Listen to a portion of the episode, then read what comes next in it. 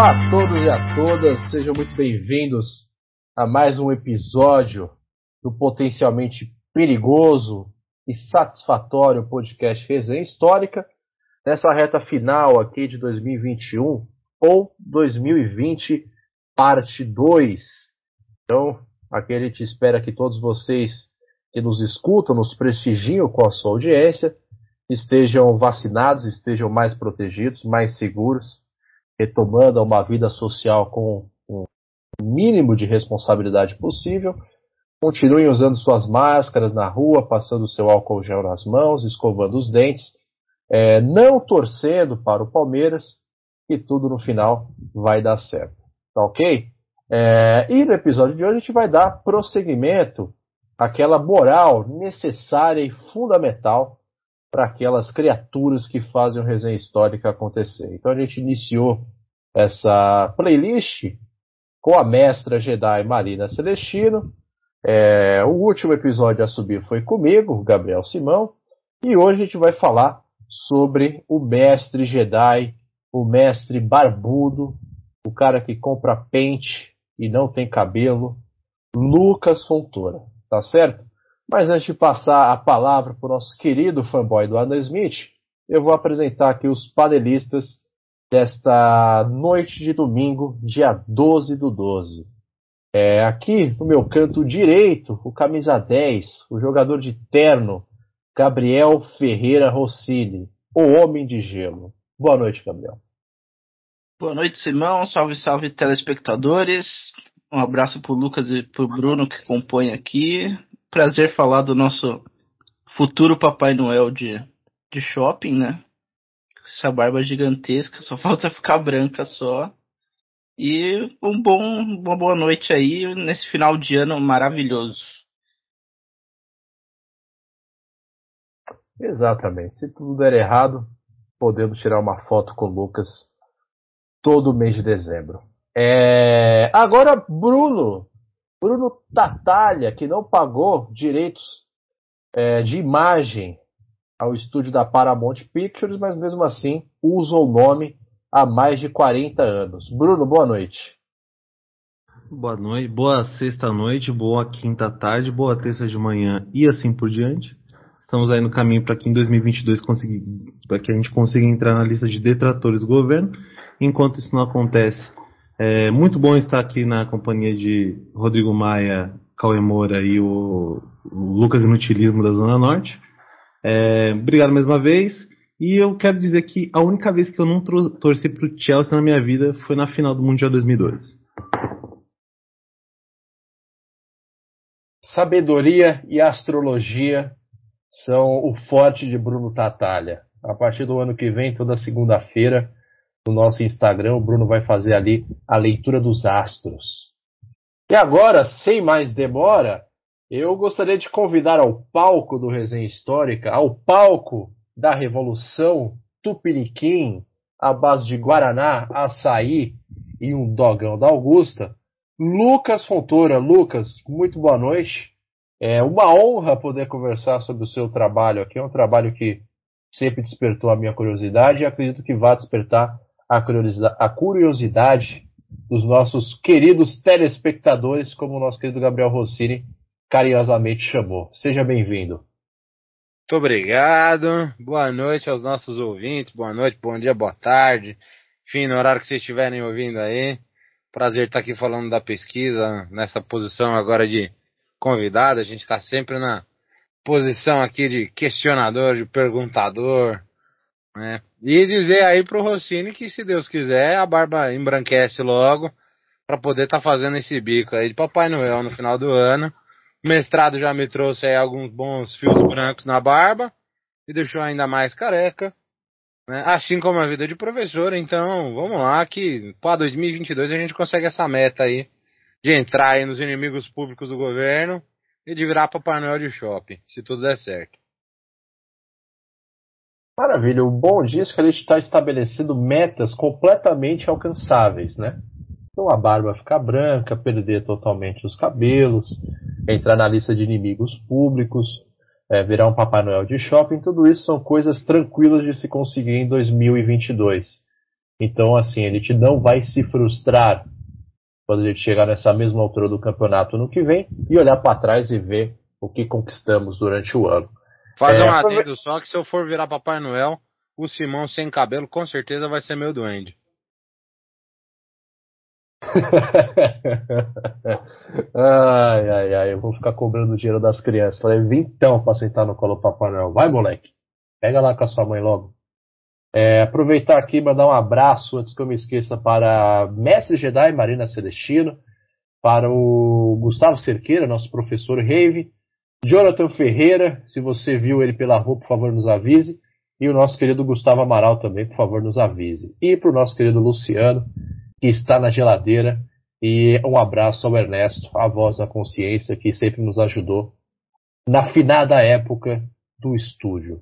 Tá certo? Agora sim, recados e apresentações devidamente feitos. Vamos lá então para o que interessa. É, a pesquisa do Lucas se chama Guernica de Picasso, Arte, Política e Guerra. É, antes de a gente começar a falar sobre o trabalho em si, a gente vai fazer aquelas perguntas básicas para a gente conhecer melhor e escutar melhor do próprio entrevistado quem ele é. Então, Lucas, é, o que te motivou, primeiramente, a ir para uma graduação de História? E uma segunda pergunta, é, o que te despertou para continuar no caminho de pesquisador? Bom, vamos lá, então vamos contar as histórias de origem aqui dos nossos membros Jedi, né? E bom, pensando aí ao longo da minha trajetória toda, né, lá desde a adolescência eu sempre fui muito interessado por literatura, por história.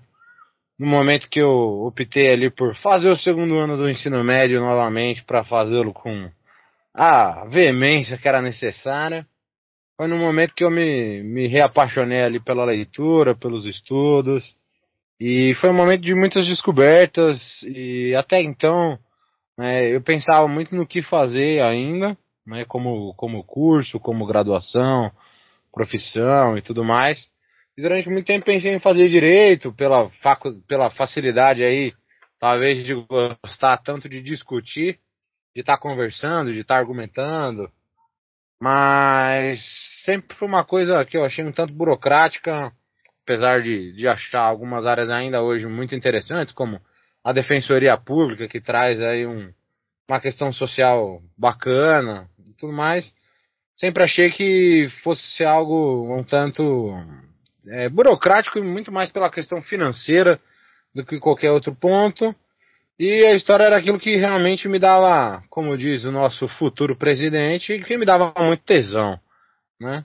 Então, já que o presidente, nosso futuro presidente está com tesão aí para consertar o país, eu sempre tive esse tesão para estudar, para ler, entender aí alguns processos. Sempre fui muito curioso para entender algumas questões, principalmente quando a gente pensa em Alemanha, em alguns regimes aí é, autoritários no quesito aí manipulação de massas, esse efeito aí propagandístico. Então todas essas questões sempre me interessaram muito, assim como a arte e a literatura, e eu vi na história a possibilidade né, de exercer aí a complexidade de todos os meus interesses, né? Então, ainda muito em dúvida no momento pós formatura ali do ensino médio, fui fazer o cursinho. Por algum motivo eu cismei que deveria ir para PUC, muitos dos motivos que hoje eu acredito que para conhecer os colegas inúteis, né, e para conhecer meu orientador maravilhoso, dentre outras questões.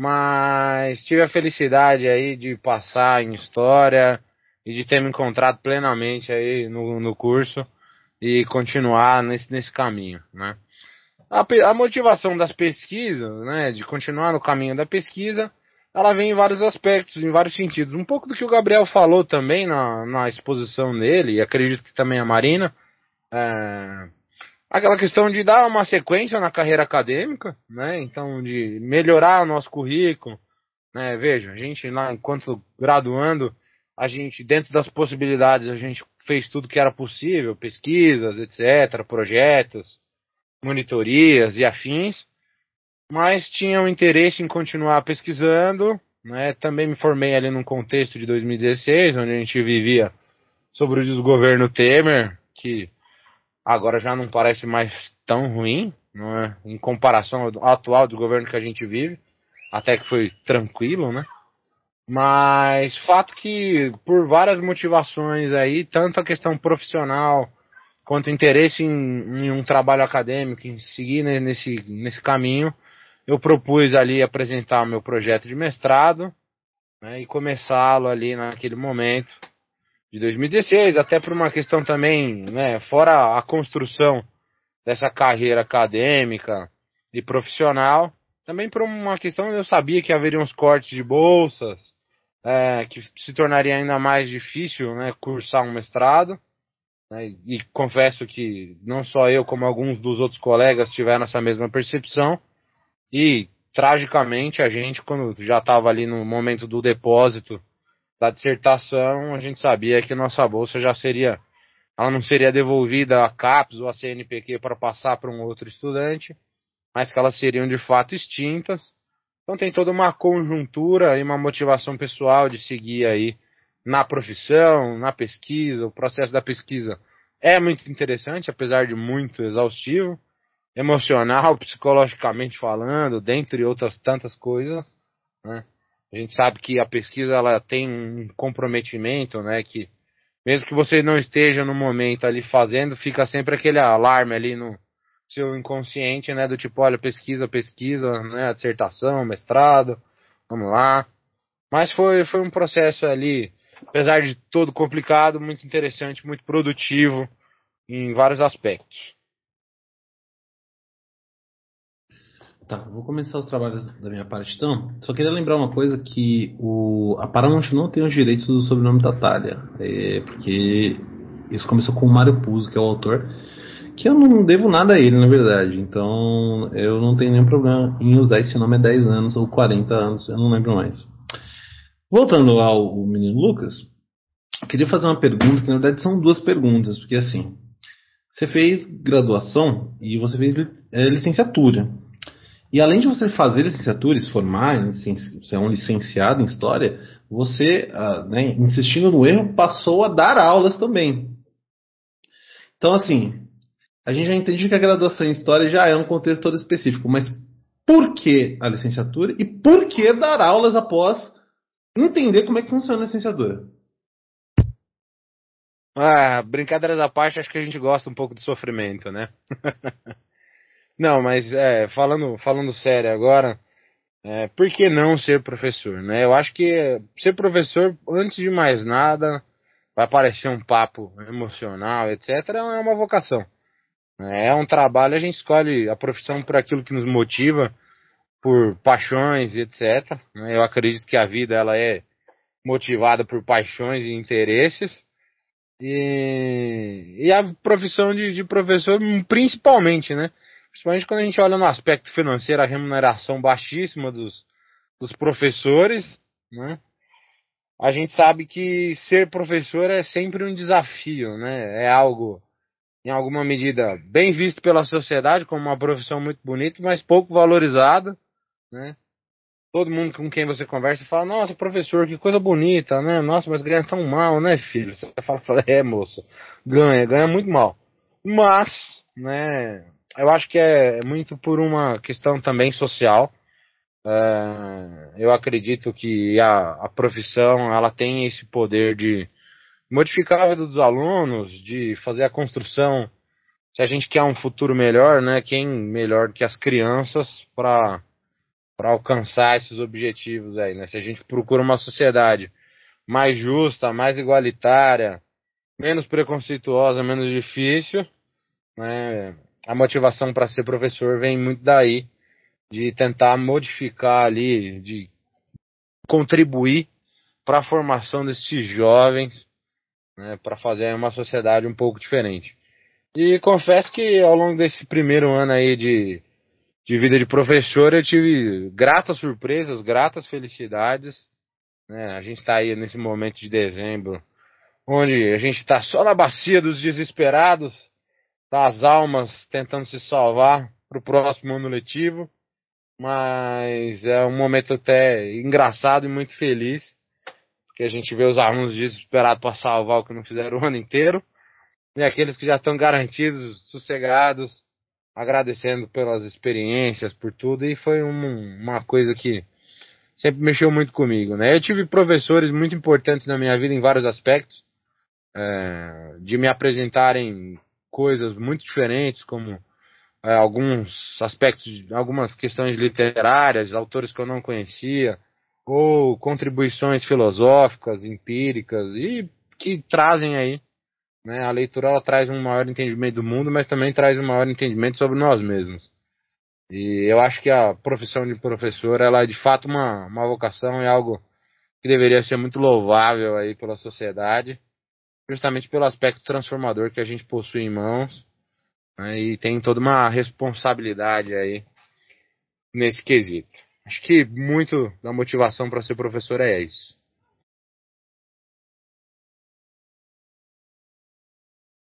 Excelente. É, Gabriel, por favor. E, Lucas, já entrando já no, no seu trabalho, seria interessante você falar como você chegou no, no tema, como que você conheceu suas fontes e escolheu o recorte temporal do seu trabalho. Olha, eu brinco que nessa vida tudo que a gente não resolve volta em algum outro momento para nos perturbar, né?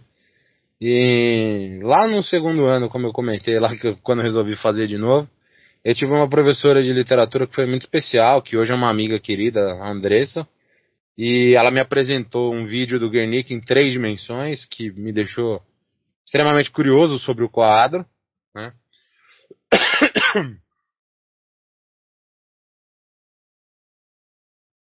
anota aí um momento. Anota tá. o corte aí pra mim. Tá. 19 e. É, eu já volto respondendo o Gabriel, que deu engasgado aqui, que é foda. Tá trabalhando com a Rafa, Bruno? Ela é do, do time de conta lá do Nubank. Pô, mas não vejo essa filha da puta, fala com não, não falo com ela desde o julho. mas porventura se falar. Tá bom. Notei aqui. É... Vou baixar a mãozinha aqui. Na que eu baixar a mãozinha aqui, você responde o querido Gabriel.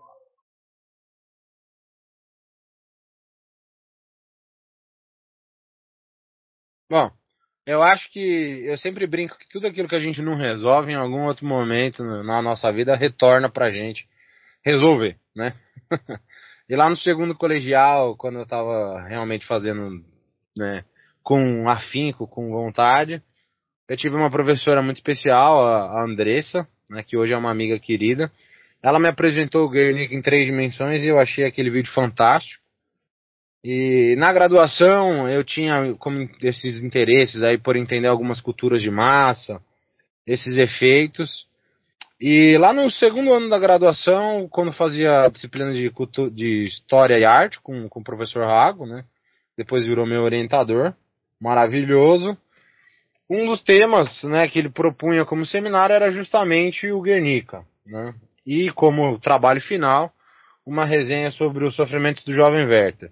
Eu pedi para a gente fazer um outro trabalho qualquer, sobre qualquer tema literário. Né? No momento eu estava pesquisando algumas coisas ali sobre a Divina Comédia. Queria aproveitar para dar uma encorpada e, e fazer esse trabalho para a disciplina.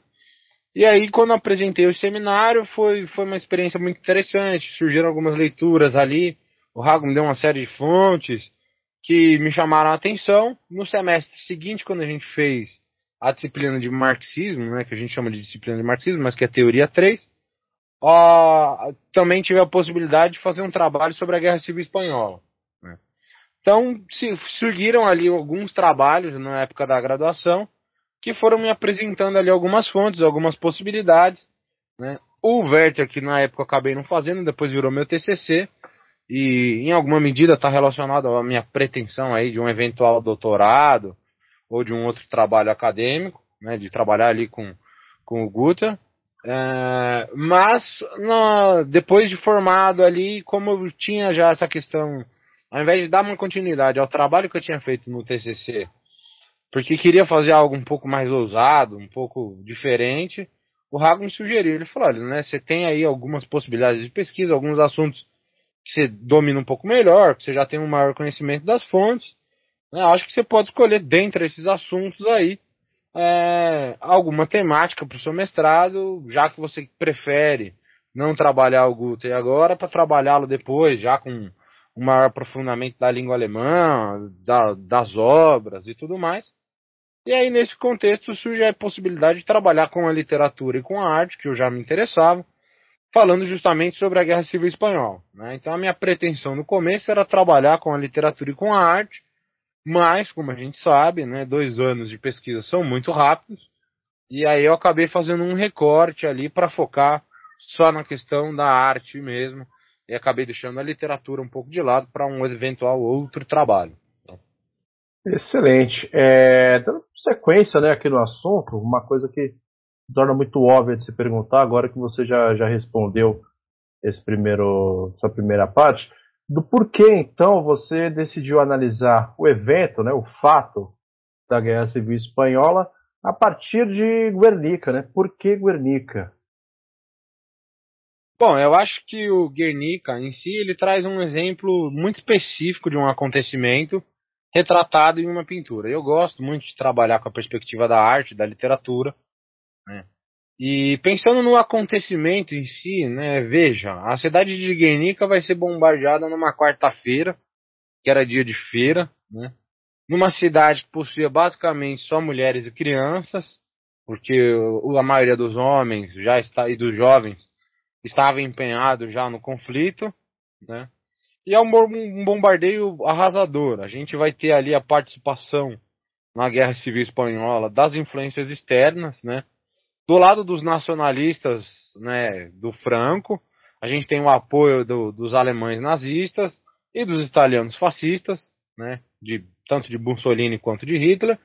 E a gente tem um acontecimento ali que a gente pode falar né, da, da prática do, de testes ali de algumas técnicas de combate, e tudo mais. Então, por exemplo, os alemães vão, vão se utilizar da Blitzkrieg, né? Então, aquela guerra rápida. Os aviões passam, bombardeiam a cidade, a, as tropas, tanto alemãs como principalmente as italianas, elas vão cercar a cidade para metralhar quem tivesse, quem tentasse fugir, então ali do, das explosões, né, e do bombardeamento. Então essa guerra rápida, arrasadora, numa cidade que basicamente tinha só uma população civil indefesa.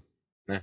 Não era um ponto estratégico de dominação a, acerca do conflito, né? Era uma questão mesmo de, uma, de, um, de um teste ali, de um laboratório da guerra, o que é muito catastrófico, o que é muito terrível, porque você vai ceifar ali uma série de vidas inocentes que em nada tinham a ver com o conflito, que estavam ali tentando só viver suas vidas normalmente. E a obra ela tem uma, um registro ali muito grande de documentações e ela tem uma motivação. Né? O Picasso vai pintar justamente sobre a tela é, quando ele fica sabendo do, da, do bombardeamento. Ele chega, chega a ele através de um jornalista, o George Steer, que escrevia para o Times da Inglaterra na época. Ele estava voltando ali do País Basco, ele vê a cidade sendo bombardeada e, e acaba parando para registrar, então ele tira uma série de fotos, colhe uma série de depoimentos, né? É importante fazer a menção de que os próprios nacionalistas vão tentar veicular uma notícia falsa, ali uma fake news, de que os próprios bascos tinham colocado fogo na cidade e explodido a cidade, mas a gente tem, né, toda a documentação ali, fotos de bombas alemãs que não explodiram, o relato das pessoas e uma série de outras questões né, para comprovar e veicular de fato a verdade. Né. Picasso recebe então a notícia dessa reportagem aí do Times, mais pelo Cessoir na França, na época ele vivia em Paris, e é quando ele decide retratar na pintura né, esse acontecimento, e aí é uma escolha que é uma das motivações do meu trabalho, que é justamente falar sobre uma arte política, né, sobre a intencionalidade política que o Picasso teve ao pintar a tela, né? Mas a gente vai entrar um pouco mais nisso depois. Então, num primeiro momento, é um pouco dessa escolha para falar sobre Guernica. Beleza, vamos falar de coisa boa então? Vamos falar de metodologia. É, é interessante que você está trabalhando com uma fonte ela não é nem exatamente uma fonte não ortodoxa, mas ela é uma fonte é um pouco diferente das fontes mais comuns, porque você está trabalhando com uma pintura basicamente como fonte. É, então, nesse sentido, como é que você desenvolveu sua metodologia e como que é usar pintura como fonte? É, e pensando que você está trabalhando com outra língua e também em outro período, como que foi essa, como foi lidar com essa questão do espanhol? Beleza, excelente pergunta. Bom, vamos lá, vou começar pelo mais fácil, que é falar sobre as dificuldades com o espanhol, né? Eu confesso para você que eu não tive tanta dificuldade com o espanhol, apesar de não ser um fluente na língua ou um grande erudito sobre línguas, eu tenho ali algum entendimento básico. Tive ali algumas aulinhas do básico de espanhol na época do colégio. Mas na graduação a gente tem ali importantes professores que trabalham com muitos textos em espanhol, né? A exemplo do lindíssimo orientador do seu Gabriel Simão, né? O nosso maravilhoso, querido, carinhoso professor Lindonho, né? Inclusive fica aqui um grande abraço. Que ó, ao longo do meu primeiro ano de faculdade me entuchou de textos em espanhol, que num primeiro momento era um grande sofrimento, eu reclamava muito, que eu falava, puta mano, o cara só me dá texto em espanhol, como é que eu vou dar conta de ler tudo? Mas depois isso acaba por. A gente acaba colhendo os frutos benéficos da coisa mais pra frente. Né? E acabou me gerando uma certa fluência tanto na leitura, no, na compreensão e até posteriormente na fala da língua. Né? Tive também a felicidade de ter com a Verinha lá no terceiro ano uma disciplina de Américas, onde ela também se utilizou de vários textos ali é, em espanhol. E foi no momento em que eu acabei até por me dar conta de que a fluência na língua estava muito melhor, porque conseguia ler textos com uma velocidade muito maior, uma compreensão muito melhor. Né? É óbvio que quando a gente fala de uma pesquisa né, acadêmica séria, a gente vai acabar encontrando documentações dos mais diversos períodos. Então, não vou negar que em vários momentos aqui, lendo alguns textos, eu tive que dar uma paradinha para pegar uma palavra ou outra, jogar no dicionário para falar, tá, beleza, é isso mesmo que eu entendi, então tá tudo certo. A dificuldade com a língua, nesse sentido, ela não foi muito grande, porque na, na graduação mesmo, ao longo de toda a graduação, eu desenvolvi bem o espanhol, mas óbvio que nesses momentos aí foi necessário um, um dicionário, às vezes, ao lado ali para esclarecer alguns termos, né? Mas entrando aí na parte teórico-metodológica chata da coisa, eu parto de, um, de uma questão assim, né? Hoje, né, dentro do debate historiográfico, trabalhar com arte, com literatura já não é mais a discussão que foi na época dos análises. Hoje já são fontes extremamente aí aceitas pela academia, né, consagradas em alguma medida, mas elas trazem, obviamente, as suas especificidades para serem trabalhadas. Então, quando eu falo da pintura, eu tenho que falar, né, é, especificar que é uma pintura feita a óleo, blá blá blá, etc, etc. Onde ela se encontra, então tá lá no Museu Reina Santa Sofia, né? É, e todas essas questões e as documentações históricas referentes à obra, né? Então você tem dentro dos acervos, né, dos museus e tudo mais, o registro da documentação de tudo isso. É, Para mim é felicidade, o Picasso, né, pela fama e pela importância que tem, né, ele tem uma série de, de lugares onde você encontra com facilidade a documentação. O próprio Museu do Picasso, né, ele deixa registrado no seu site né, os, todos os, os registradores das obras. Né, então Picasso teve uma série de, de marchands ao longo da vida, uma série de pessoas que fizeram as coleções, registraram todas as obras. Né, e o Picasso mesmo, ele tem uma célebre frase aí é, de uma entrevista que ele dá ao Braçai, né, que ele fala justamente do, do, da obsessão dele por colocar data em tudo que, que ele faz. Né? Então o Picasso mesmo, ele me dá a felicidade de ser um autor com um registro muito grande das suas obras. Né? No caso específico do Guernica, inclusive, né, a, a amante dele na época, Dora Mar, ela vai registrar então em fotografias, né, sendo uma excelente fotógrafa e uma pintora é, surrealista, ela registra todo o processo aí das etapas do Guernica, do começo ao fim. E o Picasso ele faz então essa menção aí, né, da ciência que ele coloca que eu brinco sempre, né, trago para nós aí, roubo, roubo pra gente, falando que essa seria a ciência. Né? Ele fala dessa ciência do homem e do, do homem criativo, né? Da, então eu falo sempre que a história, né? uma vez que o Marx falou tudo é história, né? Eu já tenho um precedente bom aí teórico para falar do ponto de vista da ciência nesse aspecto. Mas falando da metodologia em si, eu trabalho com uma, uma análise imanente da obra, né? Então pego justamente a linha marxista da coisa para falar. Então, né, a, a, não faço nenhum não estabeleci ali a priori coisas que eu gostaria que a fonte me respondesse. Tentei deixar, na verdade, que a fonte me fizesse os apontamentos ao longo, ao longo das leituras, dos estudos. Tá? Então, essa análise imanente de falar do que, que emana da obra para trabalhar, então, aí a partir daí. Né? E aí a obra ela traz consigo uma série de questões que a gente vai explorar aqui um pouco mais ao longo dessa conversa.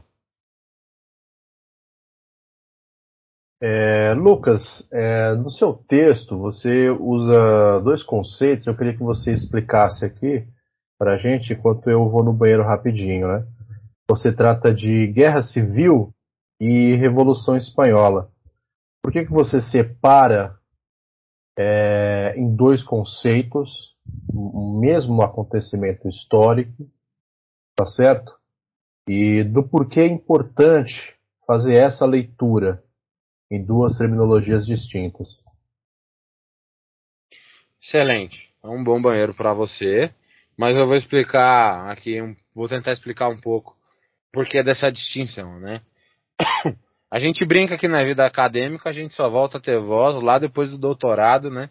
O título de doutor ele vem com, com a primeira pessoa de volta, né? Que aí você pode falar eu acho, eu acredito, né? Antes disso, a gente fala muito pelos outros, né? Mas tem todo um fundamento teórico, uma questão academicista colocada aí. Né? Mas essa terminologia não sou eu que dou, mas eu me utilizo dela para fazer uma distinção aí entre o que acontece ali naqueles anos de 36 a 39 na Espanha. Essa distinção ela se dá basicamente porque, veja, a Guerra Civil Espanhola é um termo consagrado de simples compreensão por se tratar né, de um conflito interno dentro da Espanha, dentro do país, com dois lados distintos, sendo dos dois lados o povo espanhol. Então, obviamente, esse conceito é simples de ser explicado. Guerra civil, quando a gente fala de guerra civil, a gente tem um mesmo país, uma mesma nacionalidade, um mesmo grupo brigando ali entre si, né? uma, uma luta fratricida, né? que a gente chama.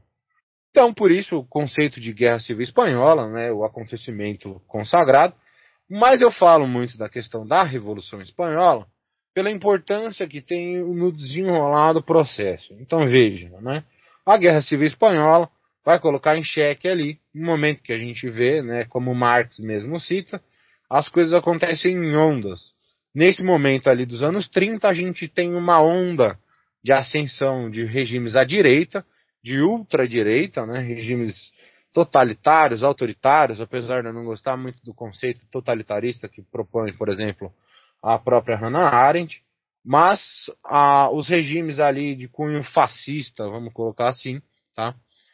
Por, pela, obviamente, né, existe a distinção quando a gente fala do fascismo, fascismo, fascismo, é só o italiano, mas regimes de cunho fascista, eles vêm do desdobramento de o fascismo ter sido primeiro aí, né, desses tipos de governo aí com maior expressividade, né? Então, na Espanha existe aí uma distinção entre os dois grupos. Existe essa ascensão aí da figura do Franco. Franco, na verdade, era o terceiro é, general, enfim, na ordem de ascender ao regime na Espanha, tá? Mas por uma série de conveniências ali, de acidentes de percurso, para os mais interessados nas teorias da conspiração e muito, muito colocado como teoria da conspiração, mas que na verdade são fatos ali que ocorrem que a gente tem necessitam de uma maior exploração, de uma maior compreensão. O Franco acaba sendo a figura eleita pela direita nacionalista da Espanha para ascender ao poder. Ah, vai ter ali o apoio da, da Igreja Católica, o apoio do, da ala militar e vai ter ali a sua ascensão então ao governo Ao passo que do lado republicano, né, a Espanha tinha vivido pouquíssimo tempo de república, ela tinha, tinha experimentado anos antes, ali durante pouquíssimo tempo.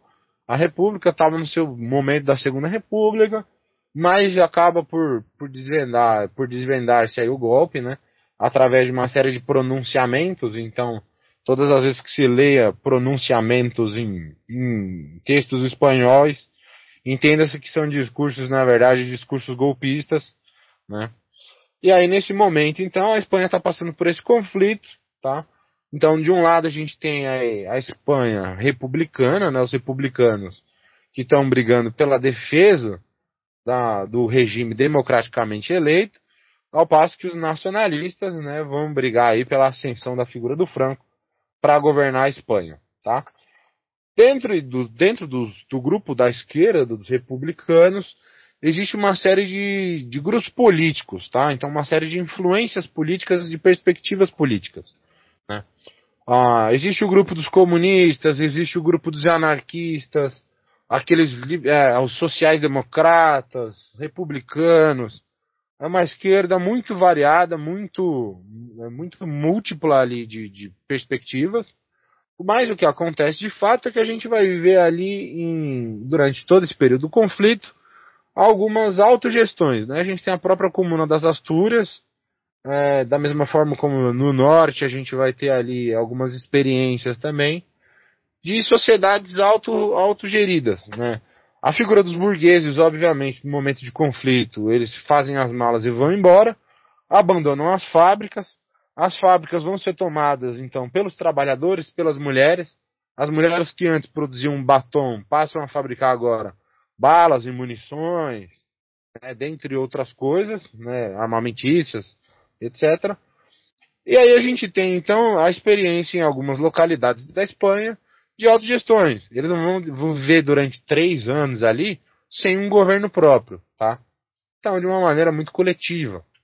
Ah, e aí por isso a gente fala também de uma revolução. Veja, a proposta é que depois, né, se obviamente, se a Espanha não tivesse sido tomada pelo de assalto pela figura do Franco, se ele não tivesse ascendido ao poder, a, o governo republicano que ficaria teria que lidar com uma série de outras perspectivas, né, de se de fato se estabeleceria novamente o governo republicano ou se seria um governo de cunho socialista, comunista, dentre outras possibilidades, tá?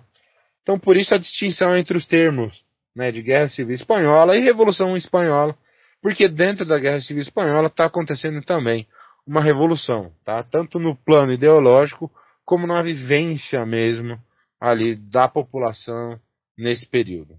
Então acho que para explicar um pouco essa distinção é um pouco isso. E Lucas, é, enfim, falando dessa questão mais ideológica tal, seria interessante falar sobre a questão do, do Picasso em relação à, à crítica desse fascismo, né? Porque você falou que o que o jornalista lá fala para ele do ataque, ele faz a obra, enfim. Ele já fazia parte desse grupo dos republicanos contra os, os fascistas. Excelente pergunta. Bom, aí vem a importância de a gente falar um pouco aí da figura do Picasso, né? O Picasso, ele, como todo homem de seu tempo, tem lá seus problemas. A gente sabe que existe uma série de críticas ao fato que ele foi um tanto misógino, é, de que, enfim, ele era uma figura com vários defeitos, várias questões, mas a sua perspectiva política sempre foi muito clara. Tá? Não por acaso, nos anos 40, o Picasso vai se filiar ao Partido Comunista Francês, e ele sempre foi um, um extremo é, contrário aí à figura do Franco, tá?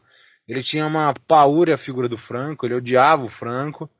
É, ele contou a, a Espanha, né, nesse esse governo republicano que eu mencionei para vocês, né, que tentava ali defender a Espanha do, do, do, golpe do Franco, vai pedir ao Picasso, né, em 37 algumas algumas pinturas, algumas obras para o pavilhão espanhol que vai ser desenvolvida ali, uma exposição de técnicas às vias aplicadas, que era muito importante porque ela reunia ali quase que ah, todos os países trazendo ali a, a questão artística para ser discutida, né? Então é basicamente, né, pensando ali como o São Paulo Fashion Week acontece todo ano para falar das tendências ali da moda, das, das, questões estilísticas. Isso também, obviamente, acontecia no, no contexto artístico. E em 37 se deu em Paris, mas a gente vai retomar um pouquinho isso. Mas a figura do Picasso, né? Ele sempre foi extremamente contrário ao Franco. E ele chega em 36, inclusive, a fazer uma série de pinturas com água rasa, é, que eram para ser reproduzidas e para que o governo republicano, então, é, fizesse a reprodução dessas obras para vender e angariar fundos, que são chamados de sonhos e mentiras de Franco, onde ele pinta o Franco como um grande, um grande idiota ali, ele faz uma série de críticas, né? Ele coloca o Franco em cima de um Pégaso alado, é, ele coloca uma série de figuras fálicas, então em alguns momentos o, o, o, o Franco parece uma rola, etc. Então tem uma série de, de questões ali críticas, o Picasso sempre foi muito crítico aos governos aí de cunho fascista, em especial a figura do Franco, tá? Ele inclusive chega a ter alguns desgastes políticos, por exemplo, com Salvador Dali, né? Salvador Dali, que a gente sabe tem obras aí extremamente importantes, incríveis, né? Mas que era um grandíssimo de um filho da puta, porque foi um apoiador de Franco, é, e, e que defendeu o regime, defendeu um, um momento aí, esse governo por um momento pelo menos, não me lembro se ele chega a fazer um, um meia-culpa depois, mas o Picasso sempre teve aí esse posicionamento crítico, tá? De defender a República, tanto a crítica ao Franco quanto a crítica aos outros governos, né? A figura do Hitler, etc. Picasso foi aí inclusive muito perseguido pelo, pelos nazistas, mas a gente vai falar um pouquinho mais disso aí para frente. Mas é fato que o Picasso sempre se manteve aí ao lado da esquerda, sempre fez críticas aí a vários movimentos, a várias questões das quais ele não concordava. Ele tinha um posicionamento político muito claro, mas ele faz críticas quando necessário, no entendimento dele mas principalmente a figura do Franco, tá? Então ele foi um, um, um contrário aí ao franquismo, ao fascismo. Inclusive, né, o Picasso não chega a deixar um testamento, mas ele deixa uma vontade em vida, né? Uma das vontades que ele deixa em vida é justamente de que o Guernica só retorne para a Espanha depois da morte do Franco, tá? Então, depois que o Franco saísse do poder e que ele morresse, que o Guernica poderia retornar então à Espanha. Infelizmente o Picasso não chega a ver o retorno do, de Guernica para a Espanha, tá? É, o Franco vai morrer em 75, né? E o Guernica só vai voltar para a Espanha em 81. Também um pouco porque o Mano não queria abrir muito mão de ter ali o Guernica, né? O Museu ali de Arte Moderna de Nova York tinha a detenção ali dos direitos de, de ficar com a obra até que ela fosse retornar à mesma Espanha. Também houve a discussão na própria Espanha ali durante muito tempo de para onde iria o Guernica, né, quando ele retornasse. Se ele iria para o Museu do Prado, se criaríamos um museu só para esse, e aí decide que ele vai para o Museu Reina Santa Sofia, tá?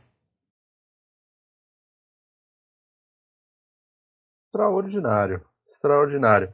É, agora, Lucas, uma questão aqui e pode passar despercebido em alguns momentos, mas tem que se fazer, né? Por que, que o Picasso representou Guernica no cubismo? Né? E, e, antes disso, até, o que, o, que, o que é o cubismo, o que foi o cubismo naquele momento? Acho que isso ajuda a explicar o porquê ele resolveu é, artisticamente representar um momento tão difícil para a Espanha e para a população civil de Guernica daquela maneira?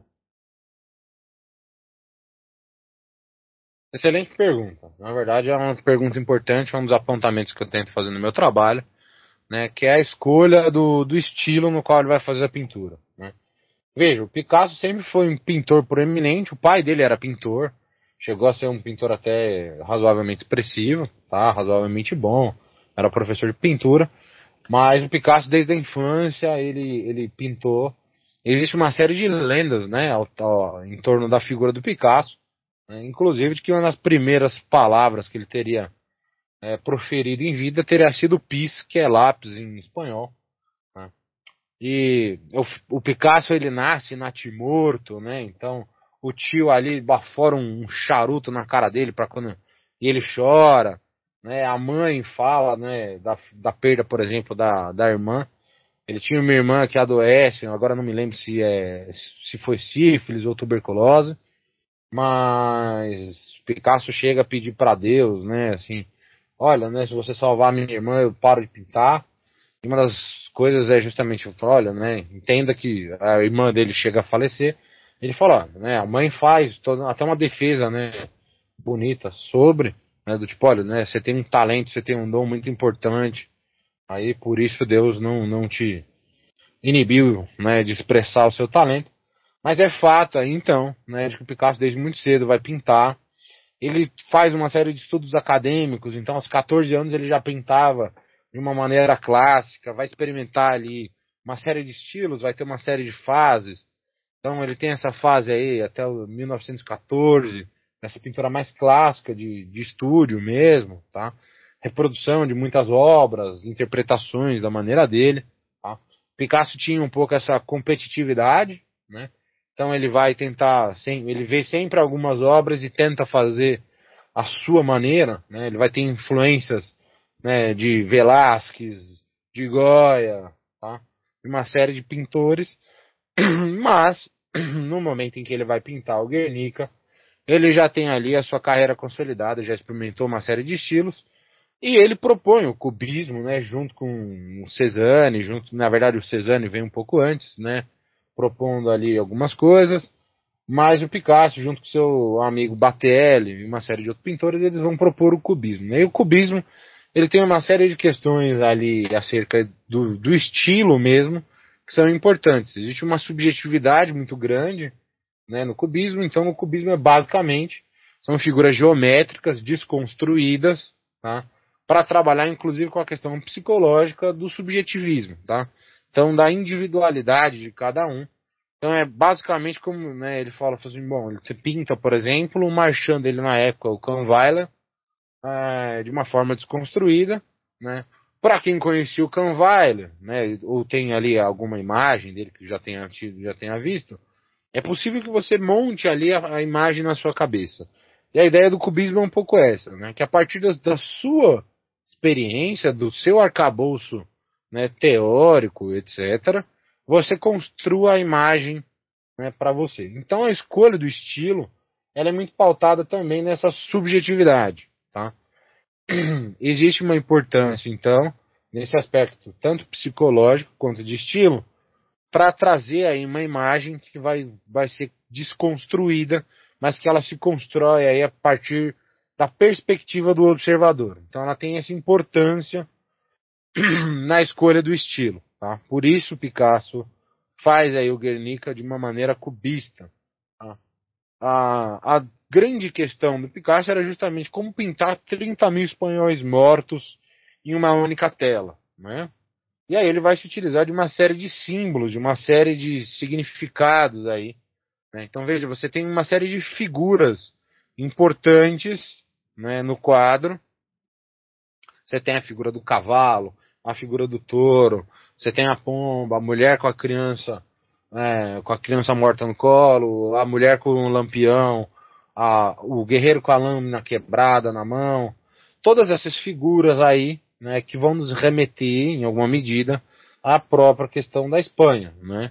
Veja, para mim é extremamente óbvio olhar a figura de um touro e fazer uma associação à Espanha, ou propriamente os cavalos, etc, tá? Então, é, são figuras ali um pouco emblemáticas, cheias de. são símbolos cheios de significados, mas que também trazem ali uma interpretação muito pessoal do observador. Tá? Então, o Picasso tem essa preocupação de escolher uma, uma um estilo que psicologicamente que, é, e que politicamente fosse trazer tudo isso. Tá? Então, traz essa subjetividade, mas desvela aí para o mundo um olhar muito crítico em todas essas esses apontamentos, tá? O cubismo surge como um movimento aí crítico à, àquela arte academicista, né? Então, por isso a, a, a proposição da desconstrução também. Então, a escolha ela não é despropositada, a escolha tem uma motivação, ela tem uma intencionalidade né, no, no porquê de ser feita. Muito bem respondido. É, Gabriel, por favor.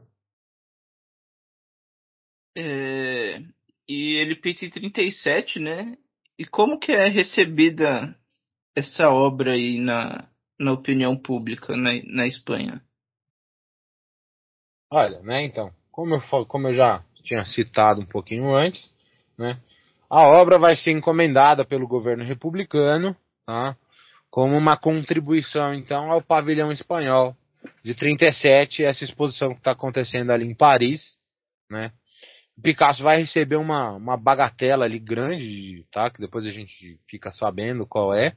De, acho que se não me engano são 500 mil francos. Enfim, é uma, uma fortuninha ali, tá? Mas é uma contribuição muito significativa pro, pro pavilhão. Aí, inclusive, pro mundo artístico, tá?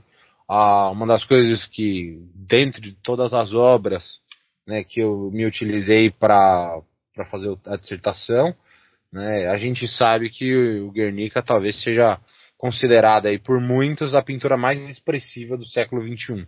Tá? A pintura talvez mais importante do século XXI, com certeza a mais documentada, a mais discutida. Né? Então Picasso nesse contexto todo aí, né, de 37, a Espanha está aí, aí no seu segundo ano de conflito, né? Ele está fazendo ali a sua manifestação e quando ele fica sabendo lá do, do, do ocorrido através da notícia do, do, do Stier, que vai ser publicada no Times, depois vai ser republicada no Cessoir na França, ele começa a pintar, né? E quando a obra vai ser exposta, ela vai ter, vai sofrer uma série de críticas, ela vai ser impactante já logo de cara? Então quando a, a, o pavilhão é, ele é finalizado, né? É importante a gente entender o contexto do que está acontecendo ali. Veja, né? Como eu comentei, a gente vai ter o apoio ali, né, tanto das forças nazistas alemãs quanto das italianas fascistas. Ah, e isso também está presente ali em 37 no, nos pavilhões, tá? No meio artístico isso também tem a sua expressividade, Ah, existe um trabalho que eu, eu, gosto muito do Carlo Ginsburg chamado Medo, Reverência e Terror, onde tem um artigo que ele fala só sobre, sobre, só sobre o Guernica. Tá? Se não me engano, o título do artigo é Guernica, a Lâmpada da Espada, é, alguma coisa assim, tá?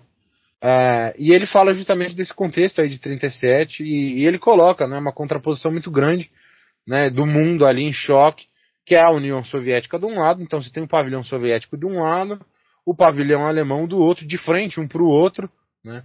O pavilhão ali soviético tem no topo da sua, do seu pavilhão a figura né, do homem e a mulher cruzando a foice e o machado.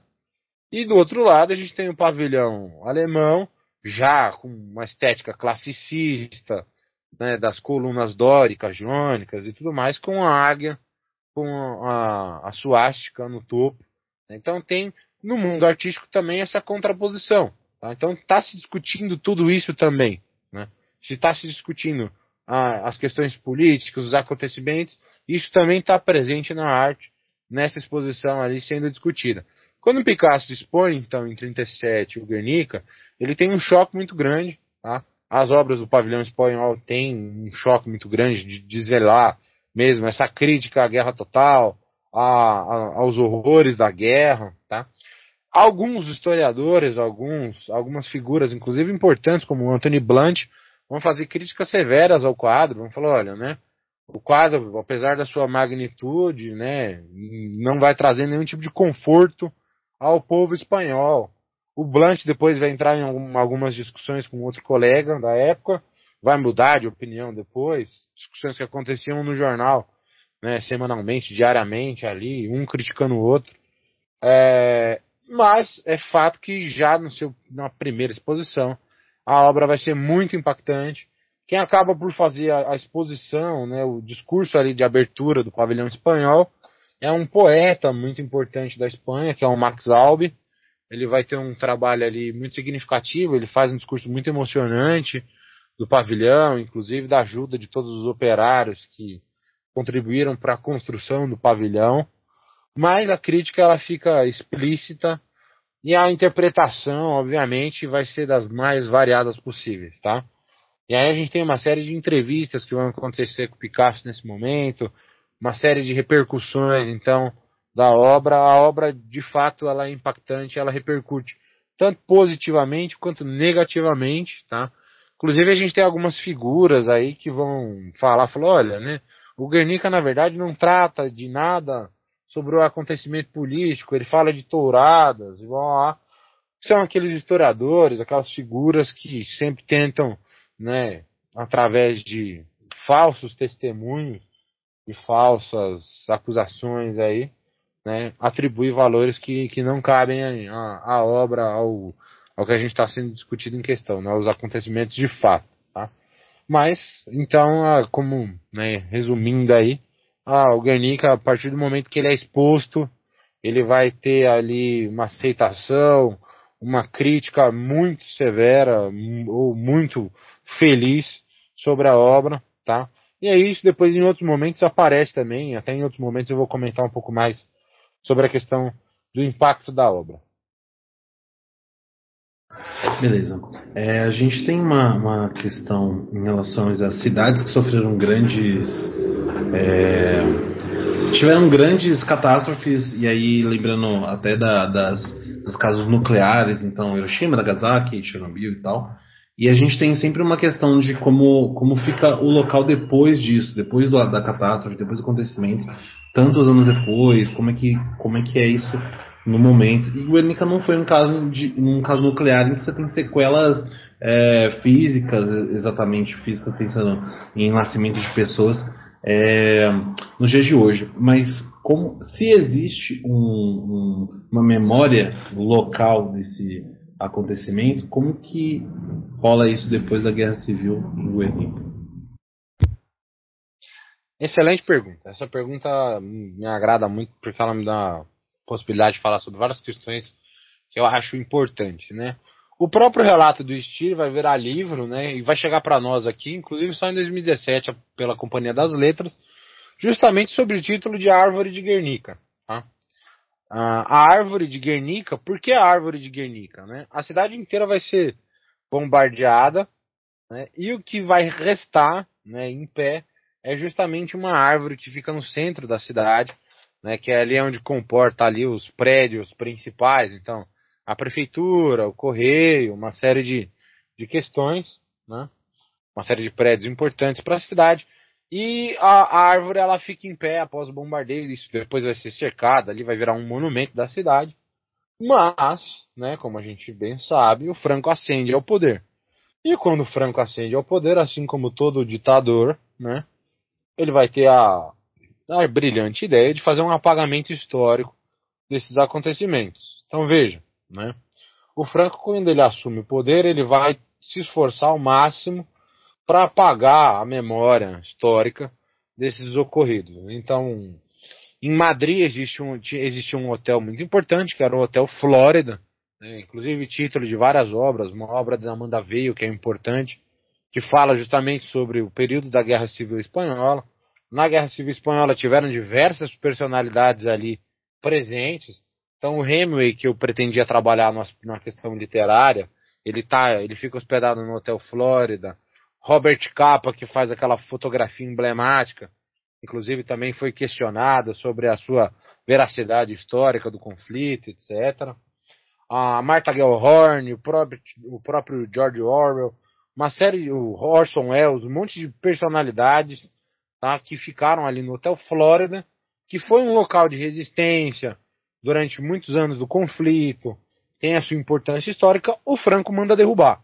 O Franco manda derrubar o Hotel Flórida e ele constrói no lugar um shopping. Né? Ao passo que em Guernica vai acontecer a mesma coisa. Tá? Em Guernica vai, vai acontecer um apagamento histórico gigantesco. Tá? Durante todo o período, então, da ditadura do Franco, quase não se comenta sobre a Guerra Civil Espanhola. Né? Queimaram-se muitos documentos, fizeram um apagamento histórico na população, principalmente da perspectiva do ensino. Né? Então, é algo que vem sido discutido e vem sendo recuperado nos últimos anos. Tá? Ah, por exemplo, existe um historiador espanhol importantíssimo, que é o Julián Casanova, né? ele fala também desse resgate, ah, e na academia, nos últimos anos, tem surgido alguns trabalhos falando sobre Guernica, falando sobre o período da Guerra Civil Espanhola, justamente fazendo esse resgate histórico aos acontecimentos desse período, tá? Porque houve um apagamento histórico ali severo, tá? então o próprio Rago foi recentemente à Espanha, antes da pandemia, e ele falava, falava perguntava algumas questões ali para a população local, e a população local não tinha a menor ideia dos acontecimentos, no, dos ocorridos, né, dos prédios importantes. Então esse apagamento histórico ele acontece, mas o resgate vem sendo feito aí pela, por essa geração aí mais nova e por algumas das pessoas que se recordam aí do conflito, do período do conflito, tá? Mas é algo extremamente discutido, assim como em alguma, né, para todos os países, todos os contextos, existem questões históricas importantes a serem trabalhadas, né, para fazer esse ajuste de contas, né, que a gente fala, né, para fazer esse, essa reparação histórica da perspectiva mesmo dos acontecimentos, tá? Então tem essa importância aí de discutir aí ainda hoje, né, uma série de questões por conta desse apagamento. Vou aproveitar então que você começou a falar dessa questão de memória, de, de, de, de como é, a questão de Guernica, da Guerra Civil Espanhola é, é, discutida na Espanha, queria que você continuasse falando, né? Como é essa questão da contemporaneidade, não só do quadro, mas da Guerra Civil, que a gente vê até hoje, principalmente por meio do futebol, quando tem jogos na Catalunha, no País Basco, é, Andaluzia ou em Madrid, a gente vê assim algumas manifestações de um nacionalismo regional, um nacionalismo basco, um nacionalismo catalão. A gente vê em Madrid um orgulho muito grande de, de, de, da Espanha de maneira geral, da grandiosidade da Espanha, da grandiosidade da, da coroa espanhola, milenar, secular, que está à frente do trono é, há muitíssimo tempo. Então eu queria que você comentasse um pouco sobre isso, né? Porque tem um, um poucos anos atrás é, teve um, um, desfile do Vox né, em Madrid, celebrando alguma coisa ali é, que tinha relação franca. Aquilo ali eu lembro que reacendeu um, um debate dentro da Espanha. Eu queria que você comentasse, aproveitar esse espaço para comentar sobre essa questão. Excelente. Bom, né, é, é um fato, né, a questão, por exemplo, da Catalunha é uma discussão gigante, por se tratar de uma cultura completamente diferente. A gente vê, inclusive, em finais ali, né, do campeonato espanhol, vários jogadores com a bandeira da Catalunha e não com a bandeira da Espanha. Né? Então tem essa, essa questão da, do nacionalismo, da representatividade ali da, da cultura. Né? A Catalunha, é, em relação à Espanha, é muito diferente. Veja, a língua é diferente, a maneira como é, se fazem negócios e a cultura ela é toda diferente, ela é toda específica. Então a Catalunha ela é realmente ela é um pouco à parte ali da Espanha nesse sentido do caldo cultural, né? Então por isso também a discussão severa ali acerca de um separatismo, né? Por se tratar de uma cultura muito diferente. Veja, é a gente quando fala do Brasil e a gente pensa na cultura separatista, a gente sabe que ela tem geralmente um caráter preconceituoso, né? Mas a gente está falando de um país do tamanho de um continente que tem todas as suas questões aí e seus processos históricos a serem trabalhados, né? A gente foi ser comumente separado em, aí, em vários momentos históricos justamente para que houvesse essa desunião. Mas no caso da Espanha é um caso diferente, né? Cada povo vai ter a sua cultura, os seus acontecimentos, na questão da Catalunha, talvez fosse uma possibilidade ali interessante a separação por se tratarem de culturas muito diferentes, né, na língua e tudo mais. Mas é fato, né, de que ainda hoje os acontecimentos repercutem muito, tá? O quadro em si, mesmo, ele ainda continua sendo uma, uma questão muito presente. Né? Em, eu não vou me lembrar exatamente agora a data, mas na declaração da ONU né? Quando o Kofi Annan está falando sobre a invasão, se não me engano, do Afeganistão ou do Iraque, acho que do Iraque, né? Ele vai dar declaração na ONU e tem uma tapeçaria do Guernica ao fundo. Quando ele começa a falar de, olha, né, nós temos que invadir, então, para levar a democracia, fica todo mundo em choque. Quando eles se dão conta de que a tapeçaria está exposta atrás, né, da conferência, rapidamente eles cobrem ali com alguns panos azuis e tudo mais para falar de uma questão. Ah, não, porque, né, fica ruim para uma estética aí da, da televisão mesmo, bom. Mas na verdade é ironia, né, de se estar tá falando de levar um conflito armado, né, com a maior pintura anti-guerra exposta ao fundo, né. E isso, obviamente, tem ali a sua importância, tem a sua ironia, inclusive, né, o seu, seu fator cômico, né. Mas é fato que a pintura ainda hoje ela traz muita importância, tá? Ela vai ser utilizada em manifestações, é, especialmente manifestações contrárias à guerra, contrárias ao conflito, né, pelo seu caráter político de, de desvelar mesmo esse horror da guerra, é, as complicações que os conflitos trazem. Né, então tem tudo isso né, sendo colocado aí. Né, então as manifestações da esquerda contrárias à guerra elas por vezes vão se utilizar aí da imagem do Guernica, de releituras, né? A gente tem uma série de releituras do quadro sendo feitas, então maneiras e estilos diferentes. A gente tem grafite, é, em pinturas de estilo cordelístico e tudo mais. Mas a gente também tem a utilização, por incrível que pareça, né, de manifestantes à direita se utilizando da imagem do Guernica como algo positivo, né? O que é, para mim é completamente incompreensível e absurdo, né, de se falar, basicamente do tipo, olha, o que a gente está defendendo é esse horror aqui, né? O que a gente está defendendo é um massacre mesmo. Né? Então é, é, bizarro, mas continua sendo um quadro aí muito importante. Né? Principalmente quando a gente fala, até quando a gente fala para o nosso contexto artístico, né? A, a gente tem que levar em consideração que, por exemplo, a segunda Bienal de São Paulo ela vai ser chamada da Bienal do Guernica, porque é uma das poucas vezes em que o Guernica deixa a Espanha ou deixa o, o Man, já em Nova York, para ser exposto em outro lugar, ali para um, pro, inclusive por um caldo ali, né, artístico da, da época que a gente vivia.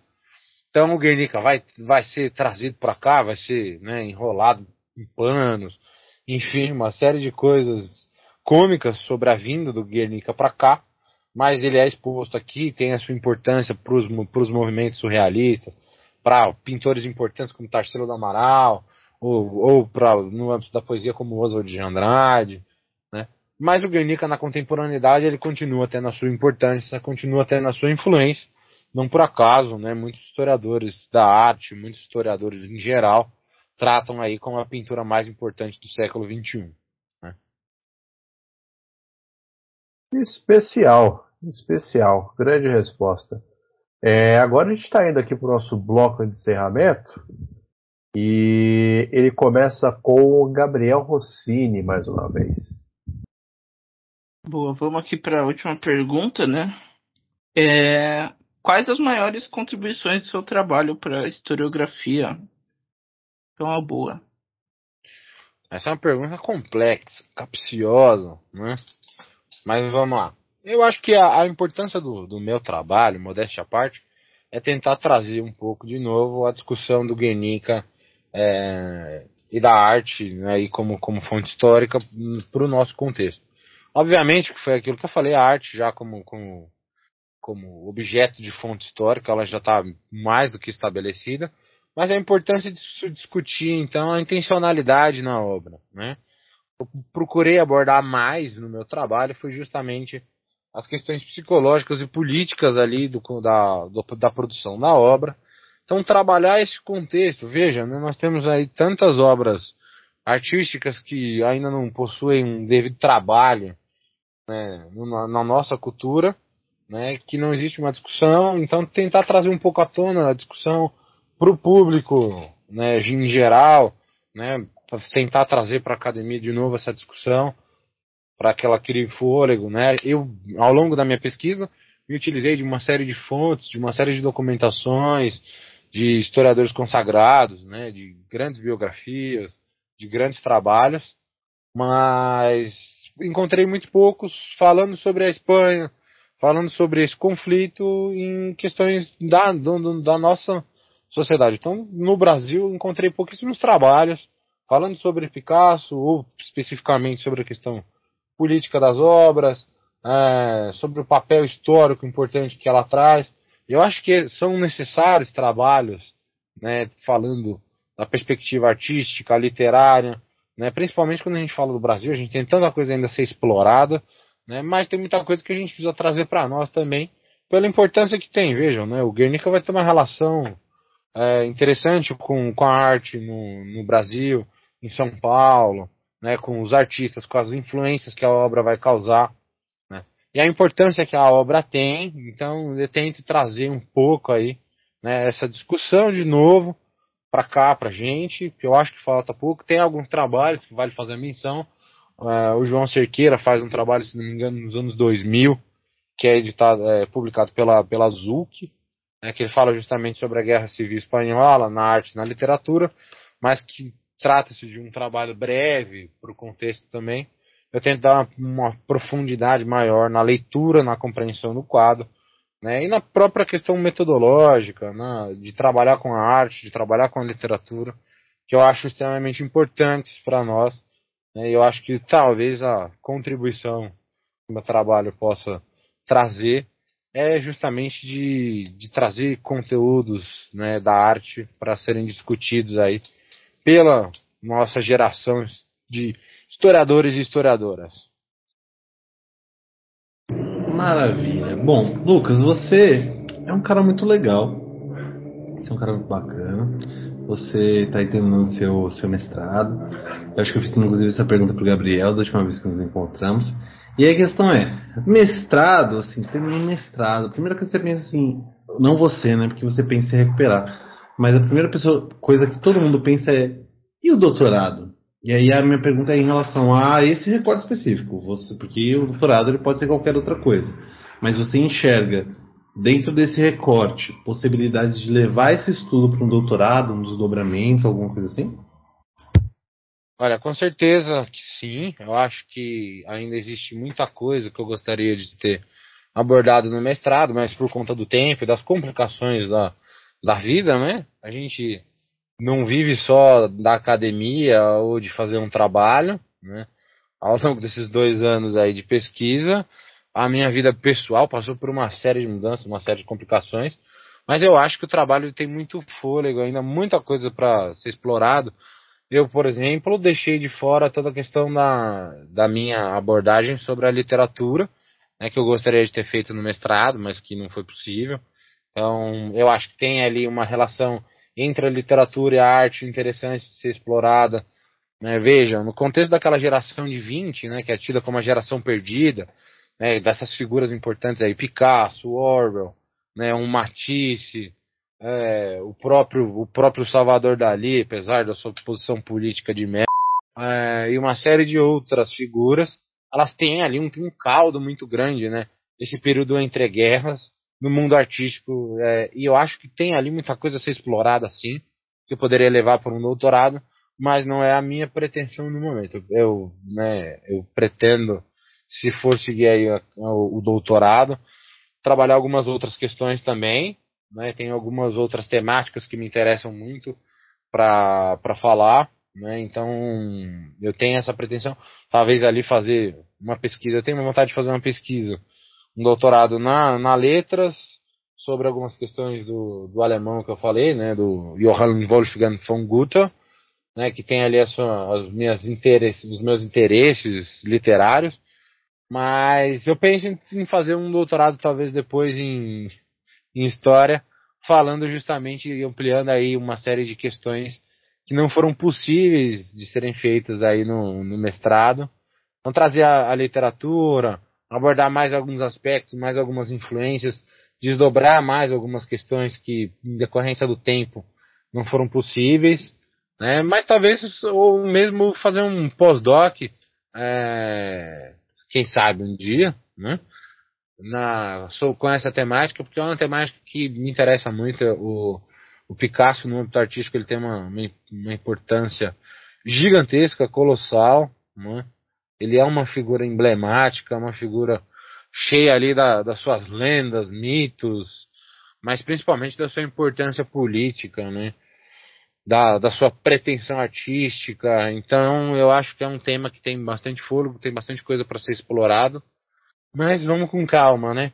O mestrado me levou já né, no seu final à psiquiatria.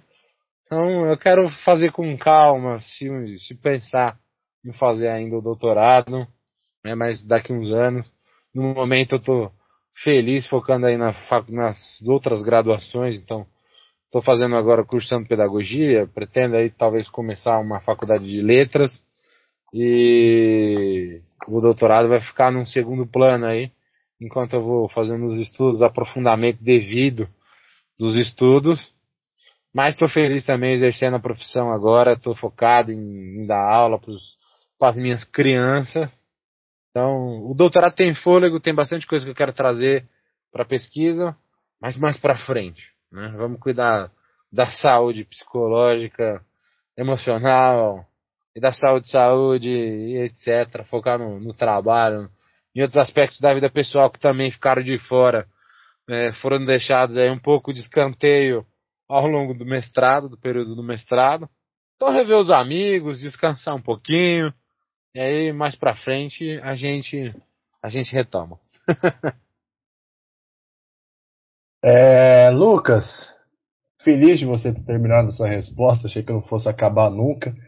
É, aproveitando esse gancho final dela aqui, que você falou de ir com calma, pensar as coisas, aproveitar o momento, aproveitar a sala de aula com as suas crianças, como você carinhosamente chama, cuidar da saúde mental, espiritual e carnal. Abraço, professor, inclusive. É, queria fazer aqui uma pergunta muito, muito simples, muito simples. É, meu momento Abu Janra, pela terceira semana seguida. Uh, Lucas, o que é a vida? Eu adoro esse questionamento filosófico, né? A gente pode ir para tantos lugares, né?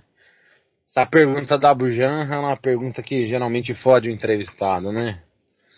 Mas vamos lá, vamos tentar responder. Eu acho que, antes de mais nada, a vida é amor. Né? Então a vida é aquilo que, que nos motiva de maneira mais latente e aquilo que mais me move é, é sempre o amor, a intenção, a paixão, né? A gente não faz nada se não for apaixonado, se não tiver amor.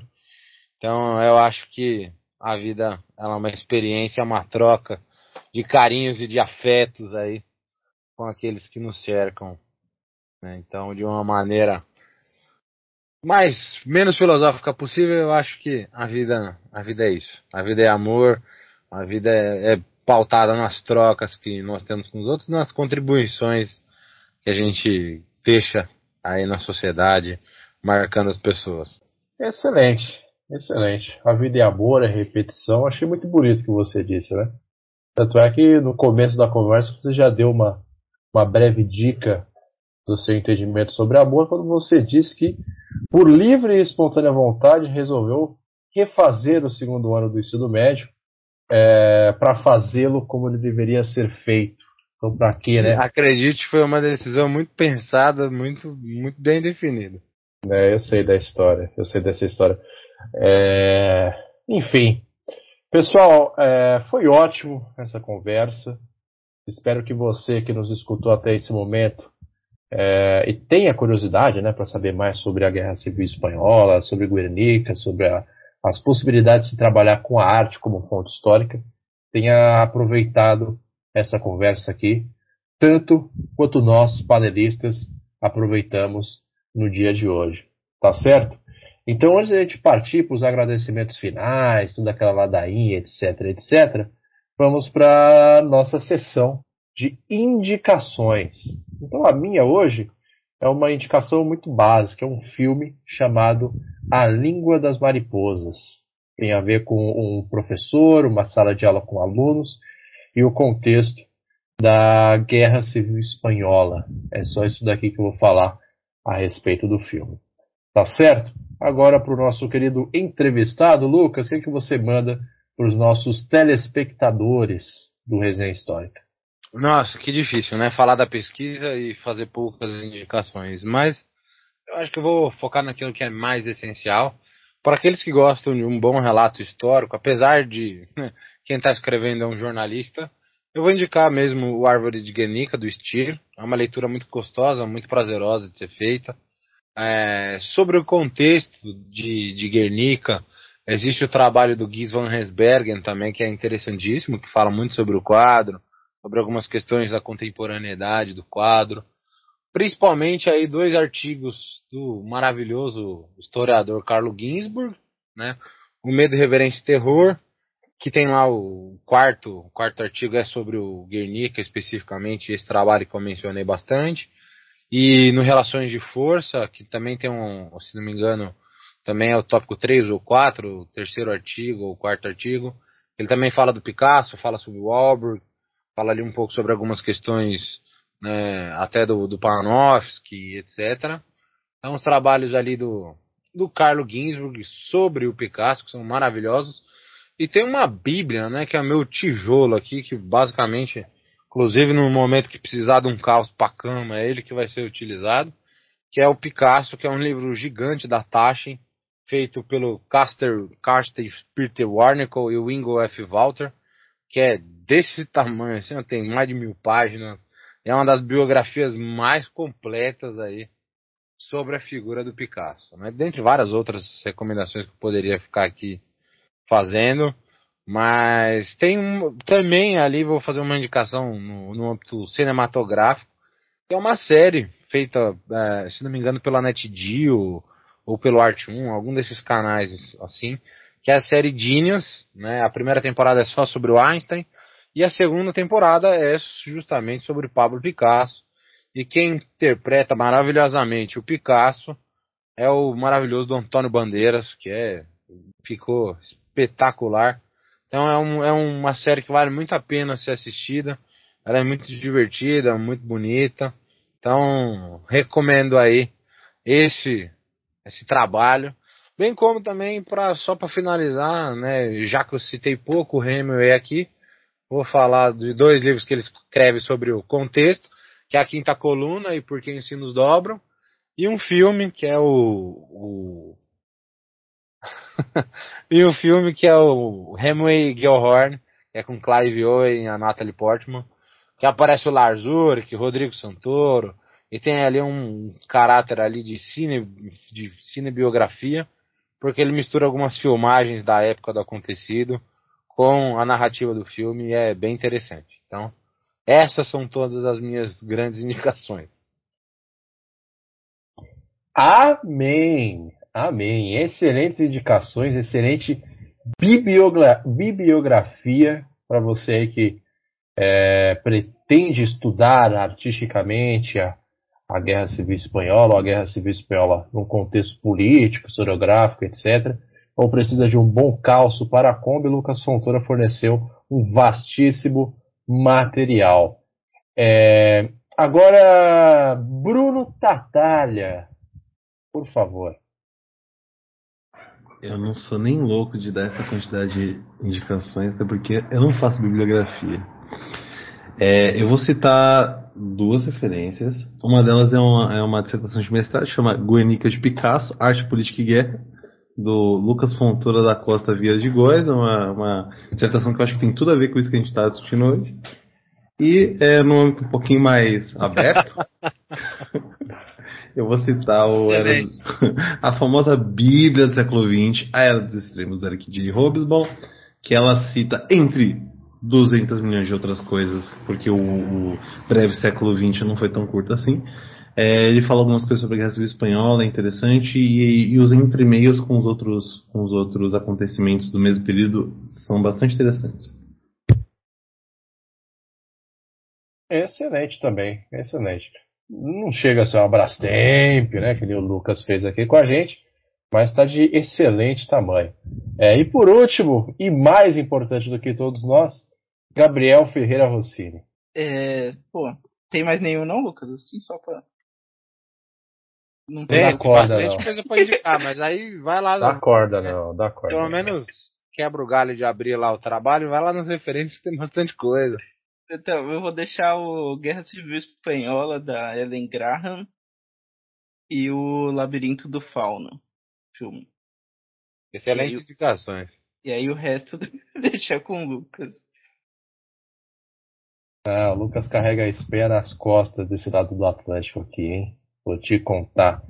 É, excelente, então, pessoal. Não se preocupem, todas essas indicações, bibliografias, é, parênteses, notas de rodapé, cartas, é, enfim, posts no Instagram estarão devidamente é, aparecendo ali na descrição deste episódio. Ou Cabe tudo nosso- isso?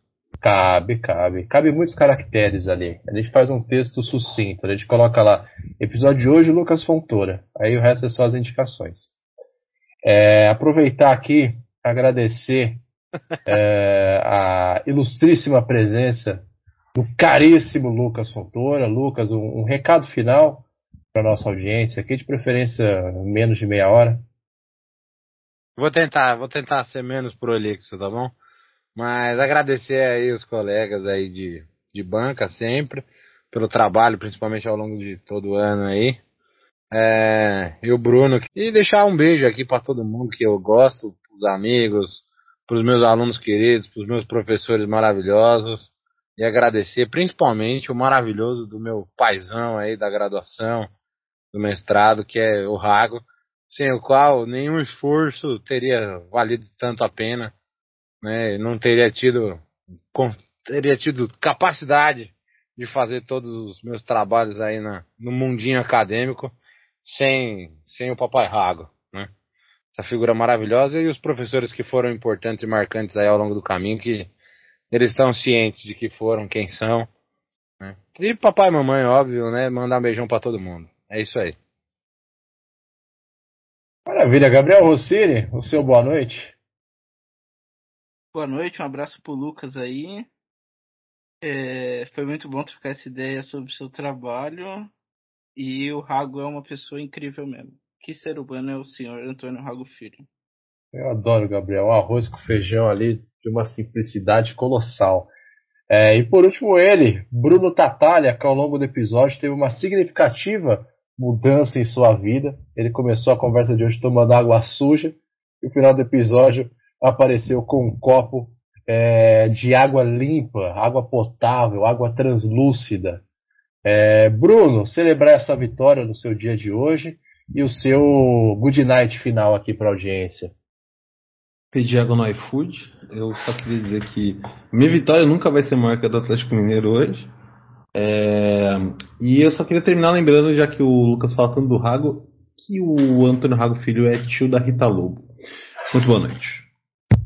Procede essa informação, viu, pessoal? Isso daí é verdade. Não é lorota, não. Também Então- é irmão da Margarete maravilhosa, casado com a Cida, tem filhas lindas e maravilhosas, uma família fantástica. O Rago é seu padrasto, Gabriel?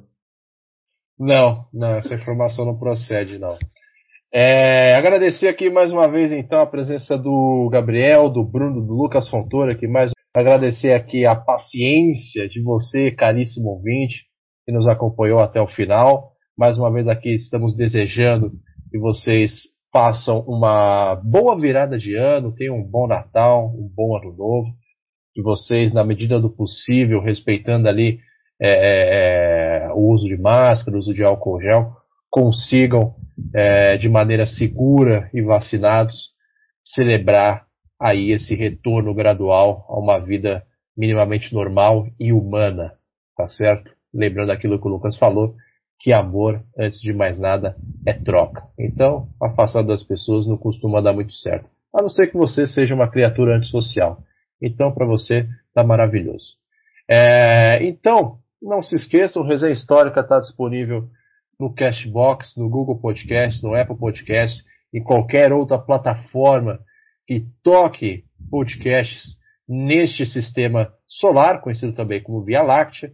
Se você quiser dar um salve para a gente, entre em contato pelo Instagram, arroba Resenha Histórica, ou no nosso e-mail, resenhahistórica.gmail.com. Tá certo? Nos vemos então no próximo episódio. Muito obrigado e tchau.